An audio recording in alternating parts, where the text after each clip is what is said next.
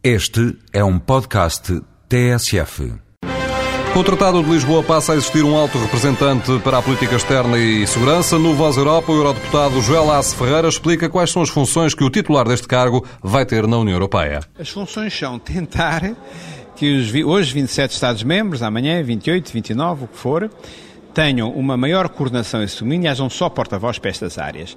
A solução que tem existido nos, outros anos, nos últimos anos é uma situação desagradável, porque há uma comissária dentro da Comissão Europeia tem essas funções de representação externa, que hoje em dia é a comissária austríaca Ferrero Waldner, por outro lado, ao Sr. Solana, Xavier Solana, que tem funções uma espécie de alto representante. E, portanto, eles procurando não conflituar, eh, têm poderes, eh, geram alguma tensão e emulação, pretende unificar esses poderes e esse senhor fica representante, fica vice-presidente da Comissão, por um lado, e com o poder de assistir efetivamente ao Conselho. Tenta-se caminhar para uma convergência das políticas externas dos Estados europeus.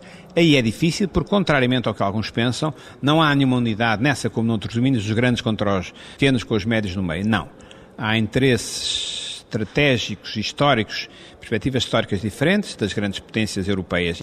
Aí o que se pretende é que gradualmente se construa uma convergência europeia, que não vai ser fácil. Voz Europa, edição de João Francisco Guerreiro.